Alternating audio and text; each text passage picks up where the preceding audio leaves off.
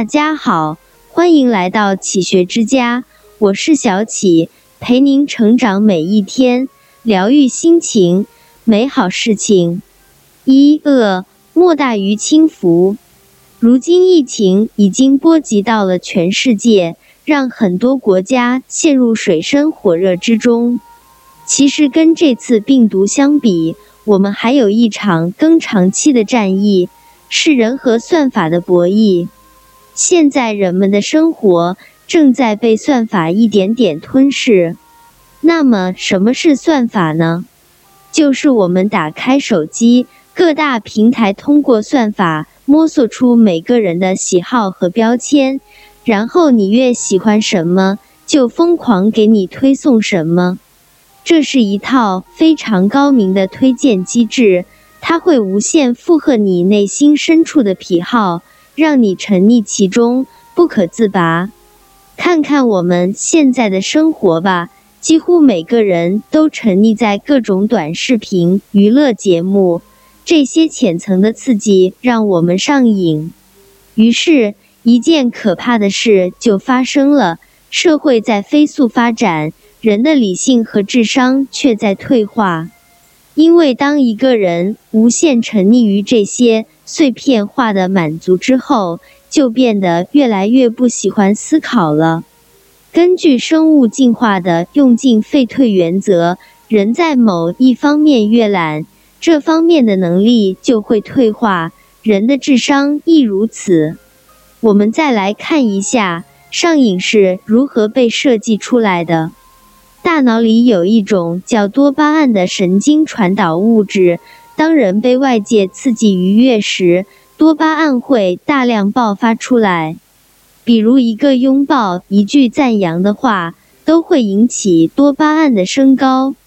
外界的刺激够强烈，人的身体就会进入到一种如痴如醉、如梦如幻的感官体验，感到很爽。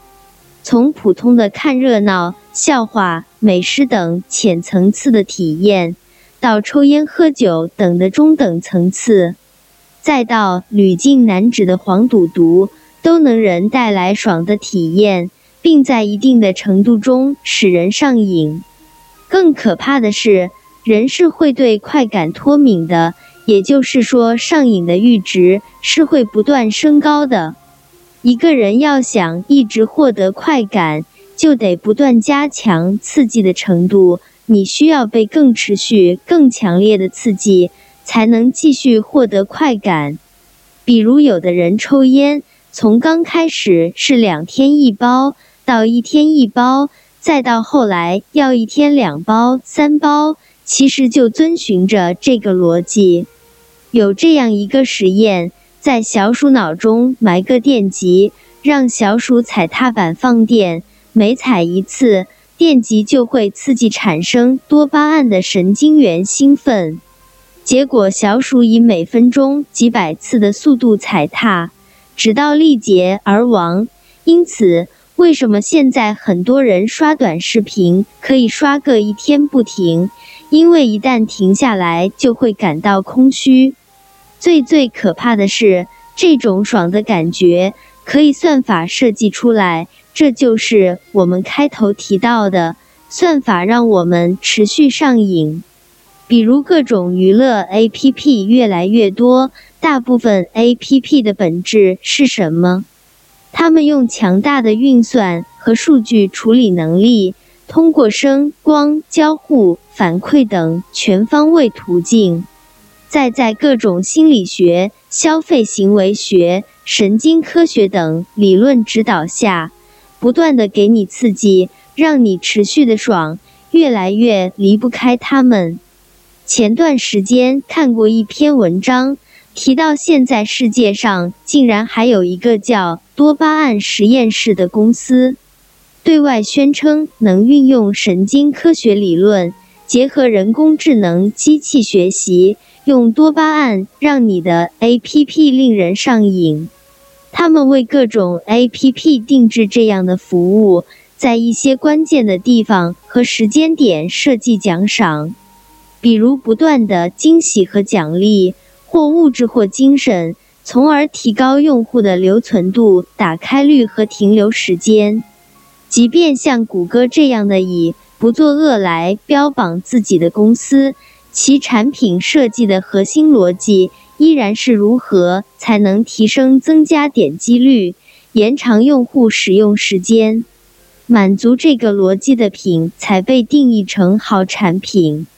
很多 A P P，你看打开的越频繁，系统就越了解你的喜好，给你的推送也就越精准。他们就是要无限满足你的胃口，对你轮番轰炸，让你一直爽下去，甚至高潮不断。这就好比古代的皇帝，他越喜欢什么样的女人。什么样的女人越容易被选进宫？夜夜笙歌，总有一天弹尽粮绝，然后一命呜呼。如果一个人的欲望可以被无限满足，他离灭亡就不远了。互联网是一把双刃剑，一方面给我们提供了各种便捷，但同时也提供了垃圾内容，比如直播平台里。低俗无聊的表演，各种自制的真人秀节目，云里雾里的玄幻修真小说，网页上关都关不掉的各种暗示等等，这些形形色色的垃圾内容，其设计逻辑都是以无限满足人性偏好为标准，人性的各种阴暗面，诸如八卦、暴力、对骂。凑热闹等等都被激发并满足。与此同时，我们对那些真正有价值的东西视而不见，因为它们太不起眼、太朴实了。我打一个比方：如果你正走在大街上，这边有个哲学家在做演讲，那边有两个女人在打架，你愿意去看哪个？毫无疑问。绝大多数人都会被女人打架吸引，尽管他们扯衣撒泼、粗俗不堪，照样会被人围观。而无论哲学家的演讲多么昂扬、多么有水平，一定鲜有问津。这就叫人性恶莫大于轻浮。我们总以为这个时代信息传播高度发达。每个人都能随时随地获取各种信息，而实际上，越是在这样一个似乎什么都能看见的时代，我们越什么都看不见。信息自由传播的时代，并不意味着价值可以自由传播，相反，那些粗俗下流的内容却无孔不入。我们早已深陷信息的洪流中。人的杂念和欲望都被勾起，看到的都是各种荒唐和妄想。信息越来越发达，人的心智在退化。这个朗朗乾坤、朝朝日月的时代，我们都成了睁着眼睛的盲人。多巴胺满溢了人的大脑，算法吞噬了人的智商。其实，人类自从有了科技发明以来，一直试图能掌控自己的命运，但无论怎么努力，最终都会被自己的各种发明创造所束缚，就像作茧自缚一样。这就像孙悟空再大的本领，也翻不了如来佛祖的五指山，最后只有带上紧箍咒去取经。算法。就是人们给自己发明的一个紧箍咒。人生本就是巨大的枷锁，你不得不重复那些无趣的生活。四，这个世界也非常有意思，它是辩证的。既然凡事让你感到爽的东西一定会让你痛苦，那么凡事让你感到痛苦的东西，最终也一定也会让你功成名就。真正看透这个世界的人，都是在用苦难修行。那些越能让你在当下感到痛苦的事，比如早起、运动、阅读、工作等等，都能让你获得进步和成长。但这些需要一个人有强大的上进心和克制力。人生先苦就后甜，先甜就后苦，这也是世界的平衡法则。你在训练的时候很累，你在早起的时候很痛苦，你在努力的时候很煎熬，你听真话的时候很不舒服。但恰恰是这些让你感到痛苦的东西，才让你超凡脱俗。体验痛苦是一个人觉悟的最快方式。只有用痛苦不断触及一个人的灵魂，他才能顿悟。五千年的传统文化，说白了就是两个字：克己。克己的本质就是要控制自己的欲望。但是现在，主动克制自己欲望的人很少了。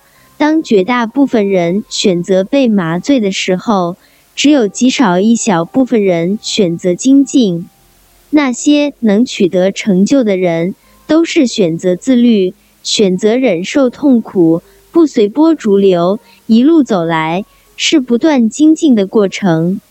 事实上，能够克己和自律的人是少数的，所以社会必须有一种监管机制，来抑制人性的阴暗面，激发人性光辉的一面。我们每一个人能做的。就是形成和巩固自己的独立思考能力，学习修身和正己，不一味贪图享乐刺激，在自己专注的领域不断深耕，练就一颗如如不动之心，冷眼面对大千世界的种种诱惑。发给朋友们共勉吧。这里是启学之家，让我们因为爱和梦想一起前行。更多精彩内容，搜“起学之家”，关注我们就可以了。感谢收听，下期再见。